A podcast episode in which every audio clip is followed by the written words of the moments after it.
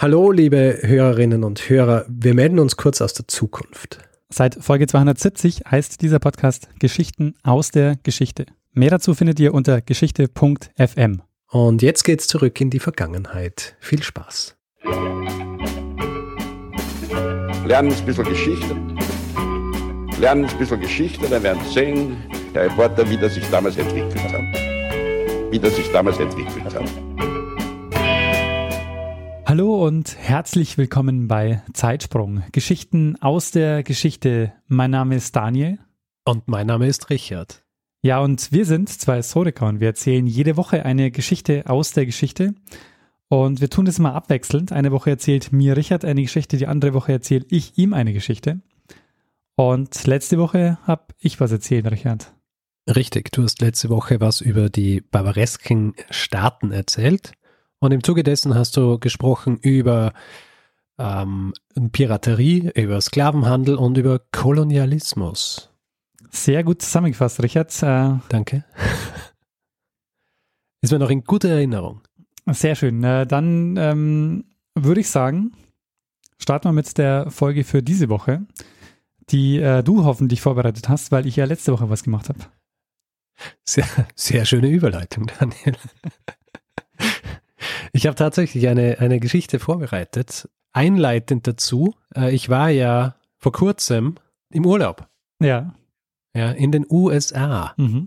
Genauer war ich in Kansas. Kansas und Missouri. In Kansas City.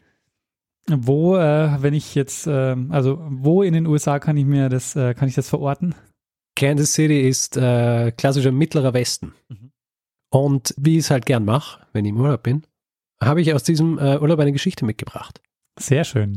Fangen wir mal an mit äh, am, am Zeitrahmen. Ja. Also springen wir ans Ende des Unabhängigkeitskriegs in den USA. Mhm. Äh, du weißt, der war ja von 1775 bis 1783. Ja. Und nach diesem Unabhängigkeitskrieg beginnt äh, sukzessive Ausweitung der Besiedlung der USA, beziehungsweise des Gebiets der heutigen USA, weil es ist ja noch nicht gleich USA und so weiter gewesen. Diese Ausweitung fokussiert sich zuerst einmal so auf diese Flüsse. Ja? Also es wird entlang dieser Flüsse, äh, der großen Flüsse der USA, wird, äh, wird besiedelt, zum Mhm. Beispiel der Mississippi. Ja. 1789 wird das Mississippi Territory gegründet. Mhm. Äh, Das bestand damals aus dem, was heute Alabama und Mississippi sind, die beiden Bundesstaaten. Und ähm, später wird das Gebiet dann noch äh, vergrößert durch den Louisiana Purchase von 1803. Das fügt dann das äh, Louisiana Territory und New Orleans äh, zu den USA hinzu. Wird von den Franzosen gekauft. Ein wichtiger Teil dieser Ausweitung, also dieser Expansion, ist, was ich schon vorhin angesprochen habe, das sind, es sind die Flüsse. Also die Flüsse, die durch äh, Alabama und Mississippi und Louisiana gehen.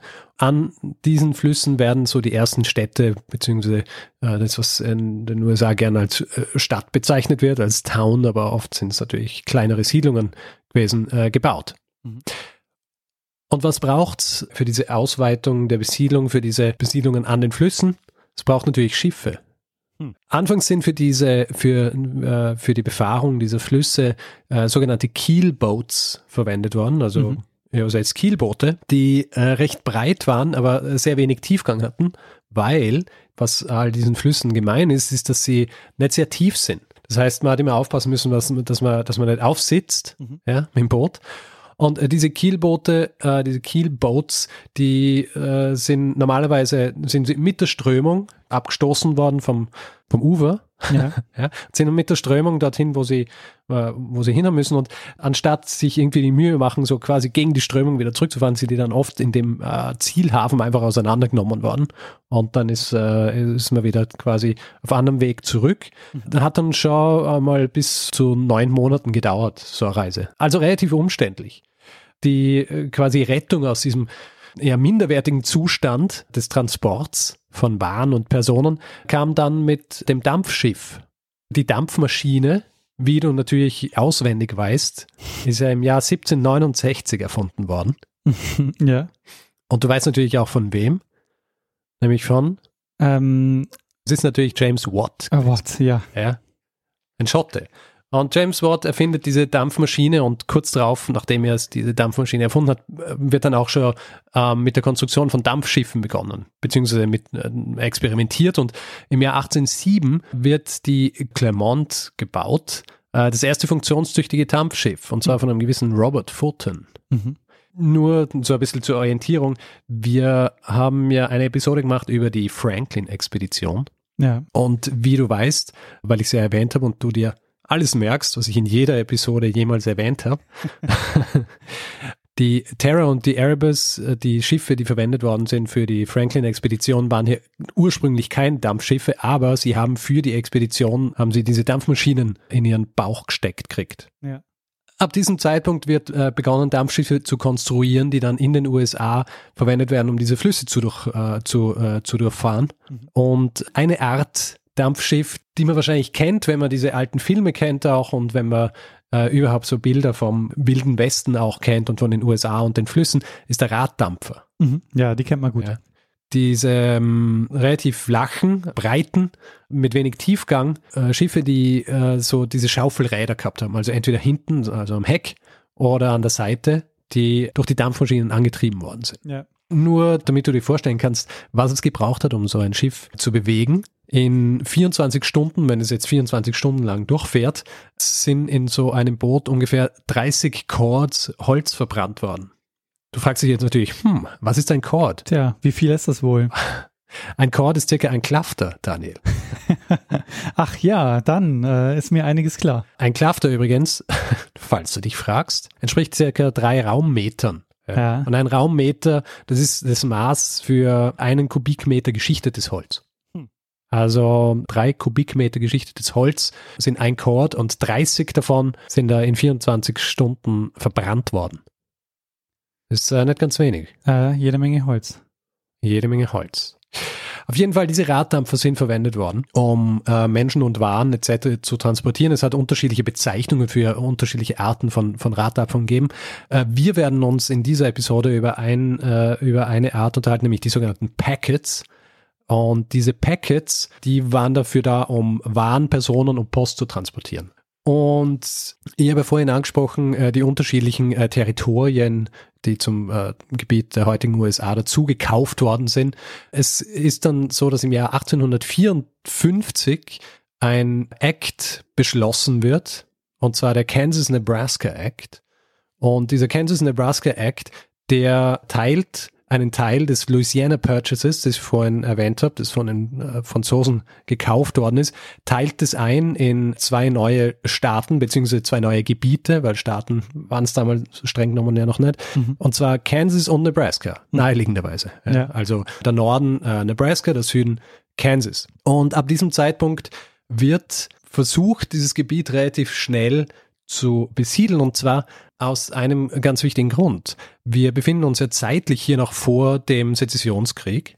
Das heißt, es gibt noch die Sklaverei in den USA und bei diesem äh, Kansas-Nebraska Act ist gesagt worden, dass das Gebiet, also quasi die Bewohner in diesem Gebiet selber entscheiden können, ob ihr Staat jetzt ein Free State sein soll, also ohne Sklaverei, oder ob es ein, ein Sklavenstaat sein soll. Und es hat einige Zeit lang ziemlich äh, blutige Auseinandersetzungen gegeben zwischen Befürwortern und Gegnern der Sklaverei. Also im Jahr 1856 also drei Jahre später, hat so viele Auseinandersetzungen in Kansas gegeben, dass äh, dem die Phrase Bleeding Kansas verliehen worden ist, ja, diesem Zeitraum, weil die Befürworter und die Gegner sich gegenseitig ständig äh, massakriert haben. Ist jetzt aber nur ein kleiner Exkurs, aber nur damit du verstehst, warum so viele Schiffe auf diesen Flüssen äh, gefahren sind, weil einfach viele Leute begonnen haben, sich in diesem Gebiet relativ schnell äh, niederzulassen und da hat es natürlich dann auch Waren gebraucht, damit diese, diese Menschen alles haben, was sie brauchen, um ihre Häuser zu bauen und äh, Dinge anzupflanzen und zu äh, überleben. Mhm. Ja? ja, schlussendlich. Eines dieser Schiffe, das auf diesen Flüssen gefahren ist, werden wir uns jetzt genauer anschauen. Und zwar ein Schiff, das heißt The Great White Arabia. The Great White uh, Arabia. The Great White Arabia. Wir werden es abkürzen und sprechen ab jetzt nur noch von der Arabia. Ja. Diese Arabia ist äh, so ein klassischer Raddampfer gewesen, mhm. von Schaufelrädern angetrieben, beziehungsweise von einem Schaufelrad angetrieben. und ist gebaut worden 1853 in der Pringle Boat Building Company in Pennsylvania. Mhm. Die war eine relativ bekannte Werft, hat auch gebaut für äh, Kunden aus Kalifornien und Südamerika. Mhm. Die Größe dieses Schiffs waren ca. 52 Meter in der Länge und 16 Meter in der Breite. Und sie hat Cargo führen können bis zu 220 Tonnen. Und ursprünglich war sie auf dem Ohio, also auf dem River Ohio und auf dem Mississippi unterwegs. Mhm. Und ab 1855 war sie dann auch auf dem Missouri unterwegs. Mhm. Der Missouri, falls du dich das fragst, ist äh, der längste Fluss der USA. Ach so, nicht der Mississippi. Ja, das ist das Lustige. Der Missouri gilt als Nebenfluss des Mississippi, ist Ja. aber länger als der Mississippi. Ah, interessant. Läuft so von den Bergen Montanas Mhm. bis St. Louis, Illinois. Also kannst du dir so vorstellen, wenn du es mit den, äh, den Windrichtungen nicht so hast, von oben links bis rechts in der Mitte. Ja, ich habe es eigentlich äh, mehr mit den Windrichtungen als mit äh, rechts und links. Äh, ich habe eher eine Rechts- und Linksschwäche. Also von Nordwesten Ja. bis in den äh, Südosten.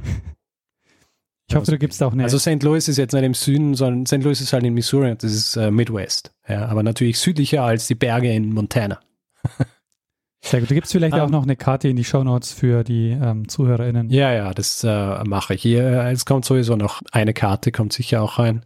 Äh, diese Arabia auf jeden Fall, im Gegensatz zu früheren Dampfschiffen, die ein bisschen äh, mehr Tiefgang gehabt haben, ist eigentlich perfekt für den Missouri, weil der Missouri selbst unter den seichten Flüssen war äh, ein noch seichterer beziehungsweise noch äh, schlammigerer Fluss als die anderen. Also der, der Schlammanteil im Missouri ist so groß, dass er auch den Beinamen Big Muddy hat. Big Muddy. Und die Arabia fährt also dort unterschiedliche äh, Strecken an, das Cargo, das sie geführt haben, und die Passagiere variieren. Teilweise führen sie Mormonen zu äh, neuen Siedlungen, äh, teilweise Soldaten und manchmal eben auch, weil ich das vorhin schon angesprochen habe, äh, waffenschmuggelnde Gegner der Sklaverei. Alle haben sie eines gemein gehabt, nämlich die Arabia war ihr Weg in den Westen. Und viele waren auf Boote wie die Arabia angewiesen, also vor allem Händler und äh, Siedler, die teilweise hunderte Meilen gereist sind, um sich an der Anlegestelle, wo auch immer die Arabia angelegt hat, äh, mit Waren einzudecken. Und auf diesen Schiffen war einfach alles, was man gebraucht hat. Also von, äh, von äh, Porzellan, Besteck, Werkzeug bis zu Schuhen, Stiefeln, Schreibmaterial etc. Mhm. Was man hier nämlich auch nicht vergessen darf, ist, äh, so richtige Straßennetze oder so waren zu der Zeit ja, also die haben nicht existiert. Ja. Wer relativ schnell in den Westen wollte, hat sich auf so ein Steamboat gesetzt. Und die Arabia macht eben ab 1855 auch ihre Touren äh, entlang des Missouri und legt, wie schon einige Male vor, am 30. August 1856 von St. Louis, Missouri ab, um Stationen zwischen Joseph und Sioux City anzufahren. Und an Bord der Arabia sind zu diesem Zeitpunkt 130 Passagiere, äh, die Habseligkeiten der Passagiere und ungefähr 200 Tonnen an Cargo, die in erster Linie für den Handel bestimmt waren. Nach sieben Tagen erreicht die Arabia dann the City of Kansas. Falls du dich fragst, wo the City of Kansas ist, das ist äh, das heutige Kansas City. Es ist so. Äh, früher City of Kansas, heute Kansas City. Äh, dort werden im, in Westport äh, die Waren abgeladen Mhm. und am Nachmittag fährt die Arabia dann weiter. Und jetzt ist Zeit für einen kleinen Exkurs und ich glaube, so dezidiert habe ich es äh, schon lange nicht mehr gesagt, oder? Naja, du hast in der Folge jetzt allein schon. Also jetzt habe ich Exkurs. Okay, gut, ja. Also auf jeden Fall, äh, jetzt ein kleiner Exkurs. Du musst dir vorstellen, ein Fluss wie, wie der Missouri zu dieser Zeit ist ähm, relativ unreguliert, meandert relativ viel. Und äh, dieses Meandern sorgt dafür, dass oft einmal die, die Wurzeln von Bäumen, die so am Ufer sind, weggespült werden. Mhm. Ja? Also Bäume zu diesem Zeitpunkt, die dort waren, waren zum Beispiel Eichen, Platanen oder Walnussbäume. Und das Resultat, dass diese, dieser, diese weggespülten Wurzeln war, dass diese Bäume in den, in den Fluss gefallen sind und äh, von der Strömung mitgerissen worden sind. Mhm. Und nach einiger Zeit dieses, dieses Treibens im Fluss steckt dann irgendwann der Teil des Baums, der weniger Auftrieb hat, und in dem Fall ist es ist so das Wurzelwerk, steckt dann irgendwann in diesem Schlamm fest, aus dem ja im Grund der Missouri besteht. Ja, ja. Großteil des Missouri. Er steckt dann fest und die Strömung äh, sorgt dann dafür, dass sich der Stamm und auch das, wenn es noch existiert, so das Laubdach dieses Baums mit der Strömung dreht und nach einiger Zeit durch zum Beispiel Eis oder auch, oder auch andere Holztrümmer oder so, die im Fluss sind, brechen mehr oder weniger alle Äste dieses Baums dann ab. Ähm, alles, was dann übrig bleibt, ist der eigentliche Stamm. Und das bedeutet, dass dann dieser, dieser Stamm fest in diesem Schlamm des Flusses steckt wie äh, so ein Rambock, kann man sich vorstellen. Und die Tatsache, dass ja das Wurzelwerk äh, so schwer ist und das Ganze nach unten zieht, ist dieser Rambock unter der Wasseroberfläche versteckt. Was könnte jetzt Und du ahnst, was jetzt kommt. Wenn jetzt eines dieser, dieser Dampfschiffe relativ schnell unterwegs ist, und das waren sie meistens, hat es passieren können, selbst wenn es äh, dieses Dampfschiff einen sehr umsichtigen und guten Kapitän gehabt hat, hat es eben sein können, dass so ein Dampfschiff so einen Baumstamm, den man übrigens zu diesem Zeitpunkt Snag genannt hat, rammen hat können. Also das genau heißt, das passiert der Arabia. Die Tatsache, dass es einen eigenen Namen hatte, heißt, es kam auch relativ oft vor, das kam öfter vor. Also wie du jetzt wahrscheinlich ahnen kannst, wird es der Arabia nicht wahnsinnig gut gehen, nachdem sie von diesem Baumstamm äh, getroffen worden ist. Und 70 Prozent aller untergegangenen äh, Dampfschiffe auf diesen Flüssen sind auf äh, solche Vorkommnisse zurückzuführen. Ah, okay. Mhm. Das hat so viele dieser Snags gegeben, dass es eigene Dampfschiffe gegeben hat, die in erster Linie dazu da waren, den Fluss von Snacks zu befreien. Mhm. Auf jeden Fall, falls du es nicht mitbekommen hast, die Arabia läuft auf so einen Snag auf, und zwar am 5. September 1856 auf der Höhe des Ortes Parkville, hm. Missouri. Und der schwimmt eben genauso unter der Oberfläche und äh, sie rammt diesen Baumstamm, der bohrt sich tief in das Boot bis rein ins Cargo-Deck und äh, hebt damit das ganze Boot sogar einige Zentimeter in die Luft. Das Boot wird zwar wieder unter Kontrolle gebracht, sie versuchen, äh, das Boot dann auch in Richtung Ufer zu fahren, ähm, aber am Weg dorthin beginnt es schon zu sinken. Hm. Und relativ schnell spült Wasser übers Deck. Äh, du darfst ja äh, nicht vergessen, habe ich vorher angesprochen, es sind relativ äh, breite, aber flache Boote. Mhm. Das heißt, du hast nicht irgendwie so ein Reling oder sowas oder hohe Wände, die dafür sorgen, dass hier äh, das Wasser abgewertet ist, fließt übers Deck und äh, das Boot neigt sich so zur Seite und beginnt recht schnell zu sinken. Ein paar Männer springen in ein Rettungsboot, weil sie Angst haben, dass wenn die heißen Boiler auf das kalte Wasser treffen, die Boiler explodieren, rudern Richtung Ufer und nachdem die Boiler aber einfach im Wasser versinken, ohne dass es passiert, rudern sie wieder zurück und beginnen Frauen und Kinder zu retten. Sie, sie schaffen das auch. Also sie, sie, sie schaffen alle Menschen, die an Bord waren, auch die, die ins Wasser gesprungen sind, dann am Ufer abzuladen. Aber die Arabia versinkt eben relativ schnell in diesem, in diesem Morast des Missouri. Mhm. Was gerettet werden kann, sind ein paar Fässer und ein paar Kisten, von denen aber viele Dieben in der Nacht zum Opfer fallen. Mhm. Ja. Der Rest der Ladung und das gesamte Boot versinken im Missouri.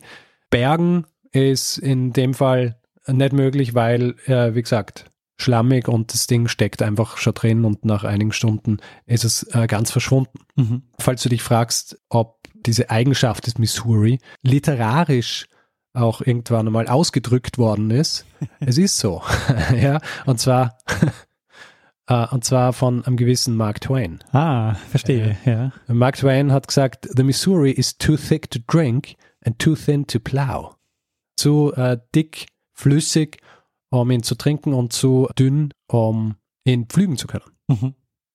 Weil ich es vorher schon angesprochen habe, alle Menschen schaffen es von Bord, allerdings gibt es trotzdem einen Todesfall, nämlich einen Muli, ja. Du weißt, was ein Muli ist? Nee. Muli, äh, so ein Zwischending zwischen Esel und Pferd. Ach so, ah, Tier. Maultier. Ja. Ein Maultier. Ja. ja. Das ist auch echt tragisch. Gehört einem Mann, der in Westport an Bord geht und eigentlich nur auf diesem Boot ist, um, um den Fluss zu überqueren. Ja, weil es gibt zu diesem Zeitpunkt äh, ja nicht wirklich Brücken.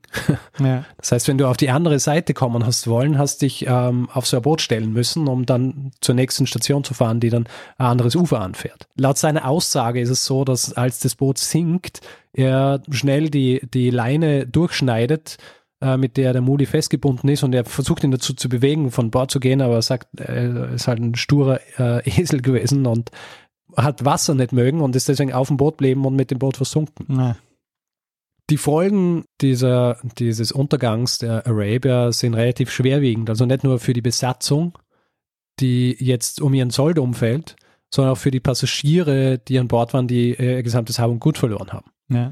Auch einige Versicherungen verlieren relativ viel Geld und weil ja auch diese ganzen Waren, die eigentlich für den Handel bestimmt waren und für, für die Siedler im Westen weg sind, ist es für die Siedler auch schlecht, weil und auch für die Händler, weil sie jetzt keine Waren haben, die sie verkaufen können bzw. kaufen können. Mhm. Dinge, die sie brauchen, ja, Winterbekleidung oder Werkzeuge und solche Geschichten. Ja.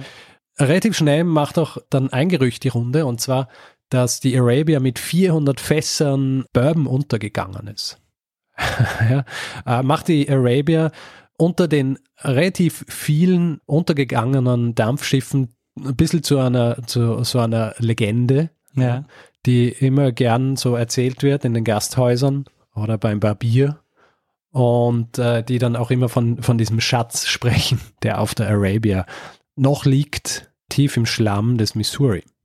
Diese 400 Fässer und eben dieser, dieser Grundgedanke, dass hier ein Schatz liegt, äh, sind auch der Grund, dass in den folgenden Jahrzehnten dann immer wieder versucht wird, die, Arabia zu bergen, beziehungsweise zumindest ein Teil ihres Cargos. Es, es passiert, also es funktioniert einmal ein bisschen, also im Jahr 1897 schafft es ein gewisser Gail Hansen, äh, zumindest ein Fass zu bergen von der Arabia. Die Umstände sind aber so schwierig, dass er das nicht weiter versucht. Und warum es so schwierig ist, ja, wirst du jetzt gleich rausfinden. Bevor ich es dir aber so dezidiert sag, machen wir einen Zeitsprung. Ah, ich dachte ein Exkurs. Na, wir machen einen Zeitsprung. Wir machen einen Zeitsprung ins, äh, ins Jahr 1988. Ha, 1988. Ja. In diesem Jahr Mhm. lebt ein äh, gewisser David Hawley, der eigentlich Kühltechniker ist, also sich äh, um Kühlschränke und solche und, und, und Klimaanlagen und solche Dinge kümmert, Mhm. in seiner Freizeit aber Schatzsucher ist. Und gemeinsam mit seinem Vater, äh, Bruder und einem Freund versuchen sie, äh, gesunkene Dampfschiffe zu finden und zu bergen. Und ich habe das ja vorhin auch schon angesprochen, es sind relativ viele äh, Dampfschiffe untergegangen. Es wird geschätzt, dass bis zu 400 Dampfschiffe untergegangen sein, sind in dem Zeitraum, in dem sie äh, verwendet worden sind. Also das ist quasi größtenteils im 19. Jahrhundert mit der, mit dem Ausbau des, äh, des Eisenbahnnetzes äh, verlieren sie dann eigentlich an Wichtigkeit. Mhm. Aber in diesem Zeitraum wird geschätzt, dass bis zu 400 untergangen sind. Registrierte gesunkene Schiffe sind zwar nur 289, aber äh, die Dunkelziffer ist wahrscheinlich höher. Mhm. Auf jeden Fall, David Hawley äh, gemeinsam mit, mit seinen Helfern macht sich anhand von Zeitungsberichten und, und Augenzeugenberichten in Büchern und so weiter dran, Boote ausfindig zu machen, die eventuell zum Zeitpunkt ihres, äh, ihres Ablebens relativ viel Cargo in ihren Bäuchen gehabt haben. Das heißt, welche, die in Richtung Westen waren und nicht welche, die vom Westen kommen sind, wo meist nur irgendwelche Dinge drauf waren, die nicht wahnsinnig wertvoll waren. Und sie identifizieren einige äh, von ihnen, zum Beispiel die Molly Dozier oder die E.A. Ogden oder die Twilight oder die Mars äh, oder die George Washington oder eben auch die Arabia. Das Grundproblem bei der Arabia ist ein äh, relativ interessantes. Ich habe das vorhin auch angesprochen, der Missouri ist äh, ein relativ, quasi für die längste Zeit ein relativ unregulierter Fluss gewesen bis irgendwann der Army Corps of Engineers begonnen hat, mit, mit Steinern und mit Deichen den Missouri in die Bahn zu leiten, die er heute hat. Was bedeutet, dass an der Stelle, an der die Arabia damals gesunken ist, kein Fluss mehr ist, sondern ein Maisfeld. Und nachdem Hawley die Idee mit den, mit den äh, Dampfschiffen, die, die trägt er schon einige Zeit mit sich herum. Drei Jahre lang versucht er dann, die unterschiedlichen Wracks zu finden, findet auch ein paar, aber kommt dann drauf, dass es unmöglich ist, sie zu bergen. Die Arabia ist im Grund ihr, ihr letzter Versuch. Mhm. Ja. Äh, ihr letzter Versuch, so, so ein, so ein äh, Boot zu finden.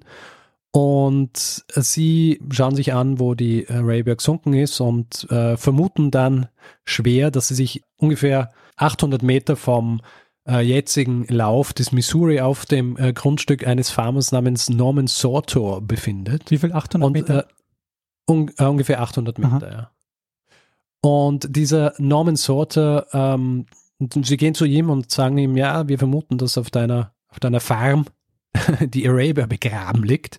Und Soto, ähm, er und seine Familie leben schon seit, seit einigen Generationen auf dem Grundstück und er erzählt ihnen, dass schon mehrere Leute versucht haben, auf seinem Grundstück die Arabia zu finden und niemand wirklich Glück gehabt hat damit. Mhm. Und anfangs ist er eigentlich äh, dagegen, dass sie das machen. Sie können ihn dann aber schlussendlich überreden mit dem Versprechen, dass er einen gewissen Prozentsatz dessen, was sie auf der Arabia finden, dann haben kann. Und außerdem müssen sie ihm versprechen, dass sie mit der Grabung beenden, bevor er das Feld dann wieder benötigt, um es äh, zu bewirtschaften. Mhm. David Hawley ist zwar ein Amateur, aber ein gut ausgestatteter Amateur.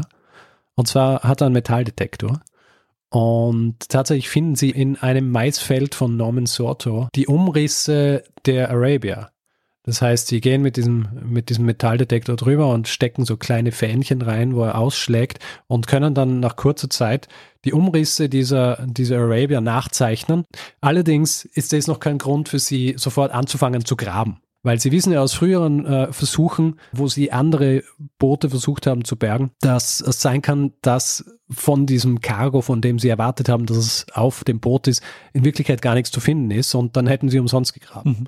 Deswegen haben sie, äh, haben sie eigen, eigene Bohrer, mit denen sie Bohrungen machen und wo sie Proben nehmen können. Das heißt, sie fangen an, runter zu bohren zur Arabia mit äh, der Hoffnung, dass sie eventuell mit einer Bohrung durch das Cargo bohren und dann sehen, äh, beziehungsweise durch den, äh, durch die, den Teil, wo das Cargo eigentlich wäre, um dann eventuell mit dieser Probe, die sie hochziehen, zu sehen, was eigentlich an Bord ist. Der Grundgedanke ist sehr, eine gute Probe wäre ein Teil Pinie vom oberen Deck, mhm. dann ein Teil der Fracht, was auch immer an Bord war, und äh, schließlich dann weiße Eiche vom Schiffsrumpf selber. Mhm.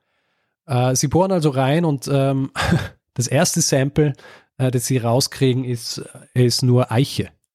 Was natürlich enttäuschend ist, weil das bedeutet, es ist einmal nur der Rumpf. Also es kann sein, dass nur der Rumpf da ist. Also schicken sie den Bohrer nochmal runter.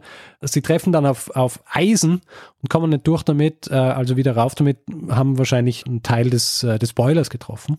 Versuchen sie es dann an, an einer anderen Stelle noch einmal. Der Bohrer kommt runter, äh, stößt auf irgendwas, sie holen ihn dann raus und sehen, dass nur Pinie dabei ist. also wie vom Oberdeck. Sie sind schon relativ kurz vorm Aufgeben, beschließen dann aber das Ding noch einmal runterzulassen und dann tatsächlich in einer Tiefe von circa 10 Metern stößt dann der Bohrer wieder auf Widerstand. Sie lassen ihn reinbohren, holen ihn dann raus und was sie dann sehen, ist recht vielversprechend. Also neben dem Holz sind in diesem Sample dann auch Metall, Glas und noch eine andere Holzart. Ja. Mhm. Sie nehmen das dann raus aus diesem Bohrer und versuchen es wie so ein Puzzle zusammenzusetzen und erkennen dann, dass das Glas am recht eleganten roten Trinkbecher gehört hat, bevor ihr Bohrer den Trinkbecher zerstört hat. und die Holzreste von so einer kleinen Holzkiste sind, wo ein Wappen drauf ist mit einem Löwen und das äh, höchstwahrscheinlich eine Kiste mit recht feinem englischen äh, Geschirr enthält. Und für sie reicht es als Beweis dafür, dass an Bord der Arabia noch Cargo ist und sie beginnen die Arabia auszugraben. Mhm. Also am 13. November 1988 beginnen sie. Allerdings haben sie ein kleines Problem, weil die Arabia ist unterhalb dieses Maisfeldes, ist aber trotzdem unter Wasser, weil sie unterhalb des Wasserspiegels ist. Das heißt, sie holen zuerst einmal äh, Pumpen her, mit denen sie dann mehr als 75.000 Liter wegpumpen dann fangen sie an, runterzugraben. Es dauert zwei Wochen und nach zwei Wochen berühren sie zum ersten Mal einen Teil der Arabia und zwar, was sie als erstes berühren, ist ein verrotteter Überrest des Paddelrads. Außerdem finden sie auch einen Gummischuh. Falls du dich gefragt hast, ob man damals schon Gummischuhe getragen hat. Ja. Sie finden auch relativ schnell raus, wie die Arabia äh, dann gesunken ist. Also ein Großteil des Boots äh, ist, hat sich im, im Schlamm des Missouri festgesetzt. Mhm. Äh, im, ist quasi im Schlamm des Missouri verschwunden. Der Rest, wie zum Beispiel das Schaufelrad und äh, das obere Deck, äh, sind weiterhin der, der Strömung des Flusses ausgesetzt gewesen und sind dann einfach im Laufe der Zeit abgetragen worden. Der Rest des Schiffs allerdings, dadurch, dass er so tief im, im Schlamm gesteckt ist, ist sehr gut konserviert. Und im Zuge dieser Ausgrabungen, die sie insgesamt eine Million Dollar kosten werden, Schlecht. Äh, im Zuge dieser Ausgrabungen bergen sie dann einen Teil des Rumpfes, sie bergen den Boiler und sie bergen die, die Achse dieses Paddelrads, weil das ist ja aus, die ist aus Metall und die ist übergeblieben, ja, mhm. ist nicht verrottet.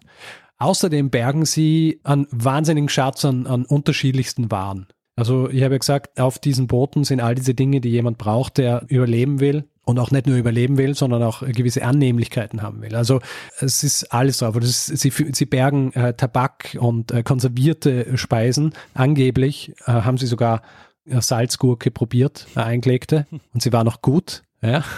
Äh, sie bergen alle möglichen Werkzeuge, Äxte, Sägen. Sie bergen wichtige Teile von, von einem äh, Planwagen zum Beispiel.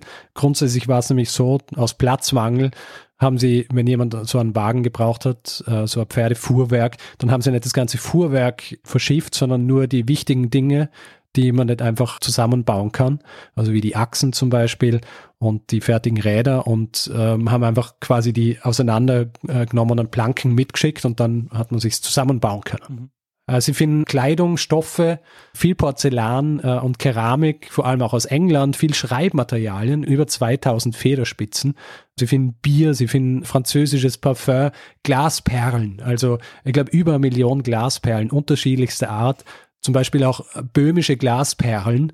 Sie finden auch Calico-Knöpfe. Das sind Knöpfe, auf denen das Muster der Baumwollkleider, zu denen sie gehört haben, aufgedruckt waren, so dass du quasi, wenn du so ein Baumwollkleid getragen hast, äh, einen Knopf im richtigen Muster gehabt hast, mhm. die äh, sehr interessant sind, weil sie Aufschluss geben darüber, was für unterschiedliche Muster damals verwendet worden sind. Ja. Äh, sie finden über 4000 Paare äh, Schuhe und Stiefel und einige unterschiedliche Flaschen Medizin und Tinkturen aller Art, von denen sie von einigen nicht einmal wissen, was sie überhaupt sind. Mhm. Und sie finden die Überreste des Maultiers an Bord. Und du kannst dich erinnern, der, der Besitzer dieses Maultiers hat er gemeint, er hätte die Zügel durchgeschnitten, beziehungsweise die Leine, mit der er festgebunden wäre und ja. versucht, ihn dazu zu bringen. Sie entlarven ihn in der Lüge, ah, quasi, nach 130 Jahren, weil er noch immer festgebunden ah. Dieses Maultier, die Überreste, die, die bergen sie auch. Was sie nicht finden, sind die 400 Fässer Whisky. die sind wahrscheinlich, wahrscheinlich haben es Leute geschafft, diese 400 Fässer Whisky irgendwie zu bergen. Oder sie sind auch weggespült worden und einfach verrottet. Oder es gab sie nie. Nein, es hat sie schon gegeben. Okay. Also ich weiß nicht, ob es 400 Fässer waren, aber es hat sicher viel Whisky gegeben, aber den finden sie nicht. Auf jeden Fall bergen sie all diese Dinge und der Grund, dass sie überhaupt diese Ausgrabung gemacht haben, waren ja, dass sie Schatzsucher waren. Ja. Mhm. Also der Grundgedanke war, sie, sie bergen was und sie verkaufen es. Da diese Sammlung aber so komplett ist und so viele unterschiedliche Dinge beinhaltet, haben sie sich gedacht, es äh, wäre ein Wahnsinn, das einfach so einzeln zu verkaufen und stattdessen beschlossen, ein Museum zu bauen. Mhm. Und äh, sie holen sich weiteres Geld von Investoren, eine weitere Million ungefähr und äh, bauen dann dieses Museum, also dieses ganze Unterfangen mit Ausgrabungen etc. hat sie zwei Millionen gekostet. Nach zehn Jahren allerdings ist das Geld wieder drin. Hm. Also zehn Jahre Museum ist es drin und in diesem Museum gibt es heute diesen einen Teil des Rumpfes, den sie geborgen haben. Es gibt das rekonstruierte Paddelrad, das sich beständig dreht. Äh, es gibt den Snag, also diesen Baumstamm, der die Arabia zum Sinken gebracht hat. Und es gibt auch den, äh, den Boiler, den riesigen, also quasi die Dampfmaschine. Und es gibt auch in so einem kleinen Kasten, in so einem kleinen Glaskasten, die Überreste dieses Maultiers anzuschauen. Wie groß ist denn dieser Snack? Also, wie kann ich mir den Baumstamm vorstellen? N naja, der ist, ich würde sagen, huh, ich habe ein Foto gemacht, glaube ich.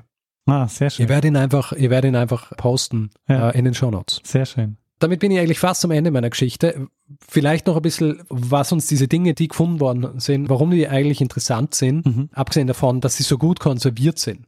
Und dass es so relativ komplett ist. Also es gibt einfach viele kleine Dinge, die gefunden worden sind, die Aufschluss geben über die Art und Weise, wie Leute damals gelebt haben oder auch über die Leute, die damals in den Westen gefahren sind. Also wenn du dir so vorstellst, man hat immer so ein bisschen im Kopf so wahrscheinlich auch natürlich antrainiert von Film und Fernsehen, aber die Leute, die damals in den Westen gezogen sind, in die Prärie und ihre kleine Farm hingebaut haben, geht man davon aus, Analphabeten sind, die nicht schreiben können, die, wenn sie irgendwas unterschreiben müssen, drei Xe machen und so weiter. All das wird konterkariert eigentlich durch diese Funde auf der Arabia, also die Masse an Schreibunterlagen und Schreibmaterialien, deutet darauf hin, dass auf jeden Fall im Westen ein Markt geben hat für diese Dinge. Mhm. Auch die Tatsache, dass zum Beispiel Wedgwood-Porzellan aus England gefunden worden ist, Silberbesteck, Parfums und all diese Dinge, deutet nicht darauf hin, dass es in erster Linie arme Leute waren, die in den Westen gewandert sind, sondern eher Leute des Mittelstands, ja, die sich gedacht haben, sie äh, suchen sich hier jetzt das neue Glück im Westen. Aufschluss natürlich auch darüber, was die Leute getragen haben, zum Beispiel anhand dieser dieser Calico-Knöpfe, mhm. von denen ich gesprochen habe. Und ein ganz äh, lustiges Beispiel hat äh, uns der Führer in dieser äh, in diesem Museum auch gezeigt. Es war ja früher so, dass wenn du Stiefel zum Beispiel gehabt hast, dass die Leisten nicht für den linken und für den rechten Fuß gemacht worden sind, mhm. ursprünglich. Das heißt, du hast diese Schuhe gekriegt, die, die gleiche Leisten gehabt haben und du, du hast diese Stiefel dann mit Wasser gefüllt, bist, bist rein in diese mit Wasser gefüllten Stiefel und bist eine Zeit lang herumgegangen, bis sich der Stiefel an deine Fußform angepasst hat. Und wenn nach einiger Zeit des Tragens sich die Leisten dann an der Seite schon so abgerieben haben, hast du es einfach umgedreht, ja? hast es einfach nochmal gemacht.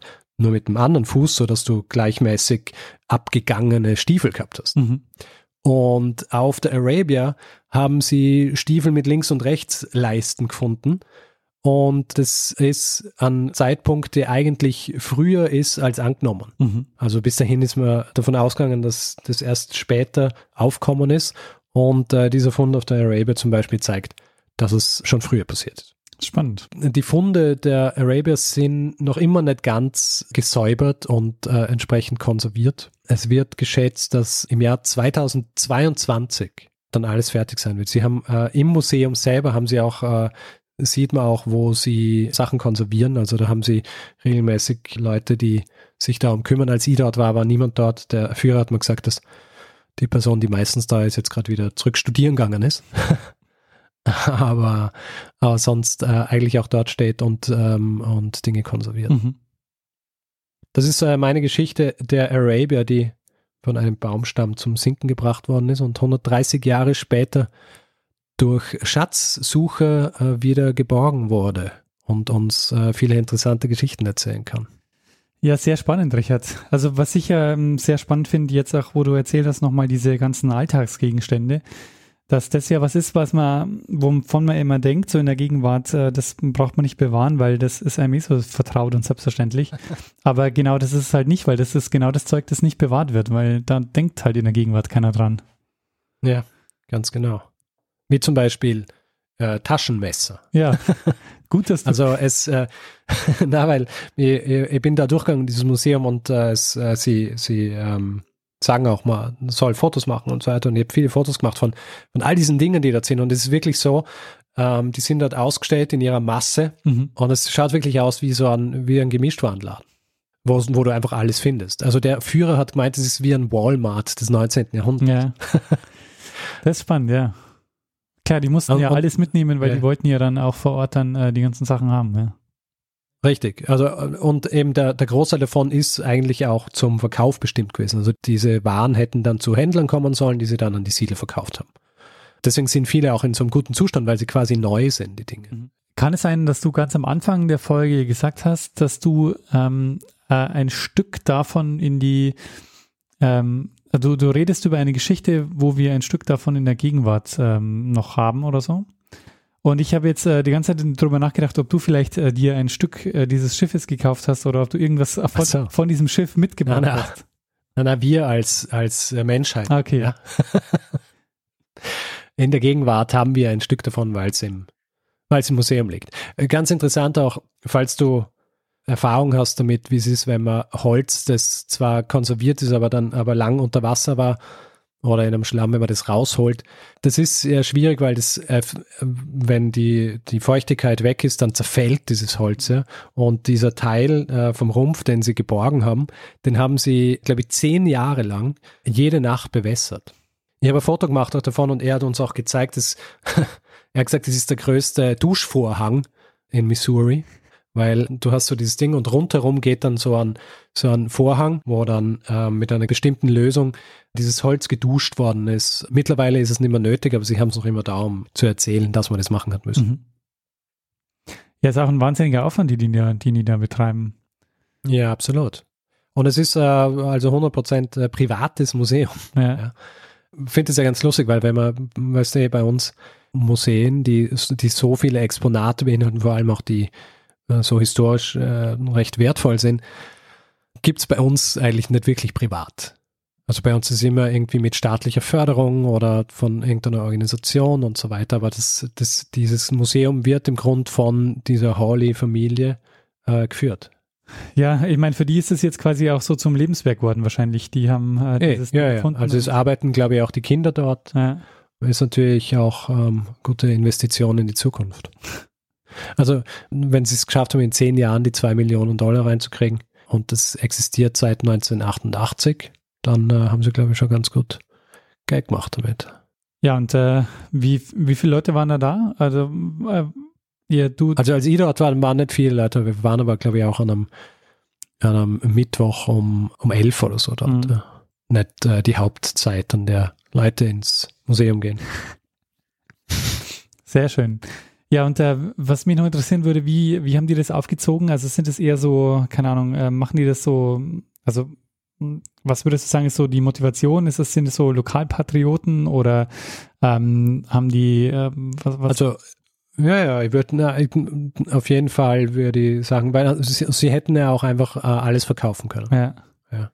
Aber sie wollten das quasi so komplett wie möglich alles zusammenlassen damit man sich einen Eindruck davon machen kann. Also ich glaube, es ist eine, eine gute Mischung aus klassischem Kapitalismus und quasi stolz auf das, was sie da geborgen haben und mhm. natürlich auch Interesse daran, das für, für die Nachwelt irgendwie zu bewahren, ja. Ja, ja sehr spannend. Und ähm, was ich jetzt auch äh, halt sehr schön fand äh, in dieser Folge war, dass du diese Siedlungsgeschichte der USA nochmal erzählt hast, aber aus einer ganz anderen Perspektive ähm, die man so, also die ich jetzt zumindest, die mir so nicht, ähm, nicht bewusst oder nicht klar war mit diesen Schiffen und weil die Schiffe, die kennt man ja total, aber dass die auch so yeah. wichtig waren, dass sie Bedeutung hatten. Ja, ja. Ähm, naja, man kennt es halt so, so als Showboat. Ja, genau. So, ja. Ja. Oder, oder so ein bisschen von Huckleberry Finn oder Tom Sawyer oder so, ja, von diesen Geschichten. War mir vorher auch nicht so bewusst, ja. Aber wir haben zum Glück einen recht guten äh, äh, Führer gehabt dort in diesem Museum, mhm. der uns da eben auch so ein bisschen die Umstände rundherum erzählt hat. Und ähm, ja, dann habe ich mich orientiert. Sehr schön, Richard. Es gibt auch ein Buch, ja. das Greg Hawley selber geschrieben hat.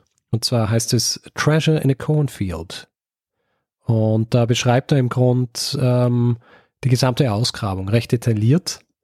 Und äh, das habe ich habe ich dort im, im Museumsshop erworben. Mhm. Ja. Ja, das heißt, es wird auch in den Show Notes äh, einige Bilder zu sehen geben. Ja. Sehr gut. Dann würde ich sagen, äh, mach, mal, mach mal den Sack zu, hau mal einen Hut drauf, Deckel, Deckel auf den Top. Ja, wir deckeln alles und ähm, machen Feedback-Hinweis-Blog. Passt. Gut, äh, Feedback-Hinweis-Blog. Wer Feedback geben will zu dieser Episode oder auch anderen, macht es entweder per E-Mail feedback.zeitsprung.fm oder auf unserer Website zeitsprung.fm. Auf Twitter sind wir auch twitter.com slash zeitsprung.fm. Äh, Facebook auch facebook.com slash zeitsprung.fm und wer uns äh, reviewen will oder Sterne vergeben ähm, etc., über was wir uns immer sehr freuen, kann das entweder auf iTunes machen oder auf äh, panoptikum.io. Außerdem gibt es die Möglichkeit, uns finanziell zu unterstützen. Wir ähm, haben alle Möglichkeiten, die ihr braucht, um uns ein bisschen was zukommen zu lassen, auf der Webseite zusammengefasst. Und wir würden uns freuen, wenn ihr uns dabei unterstützt, ähm, hier jede Woche eine Geschichte zu erzählen. Wir bedanken uns in dieser Woche bei Oliver, Daniel, Jan, Andres, Wilfried, Nikola, Martin, Markus, Holger, Frank, Nikolaus, Daniel, Dominik, Helmut, und äh, Steffen. Vielen, vielen Dank für eure Unterstützung. Ja, vielen herzlichen Dank. Gut, würde ich sagen, machen wir jetzt einfach das, was wir immer machen, am Ende unserer Episode. Und geben wir einem das Wort, äh, das letzte Wort, das es immer hat. Bruno Kreisky. Lernen ein bisschen Geschichte. Lernen ein bisschen Geschichte, dann werden Sie sehen, der Reporter, wie das sich damals entwickelt hat. Wie das sich damals entwickelt hat. Der Zeitsprung, Geschichten aus der Geschichte. Ähm. Sorry. Dein Name ist Daniel. Ja, genau. Na, fuck. Also,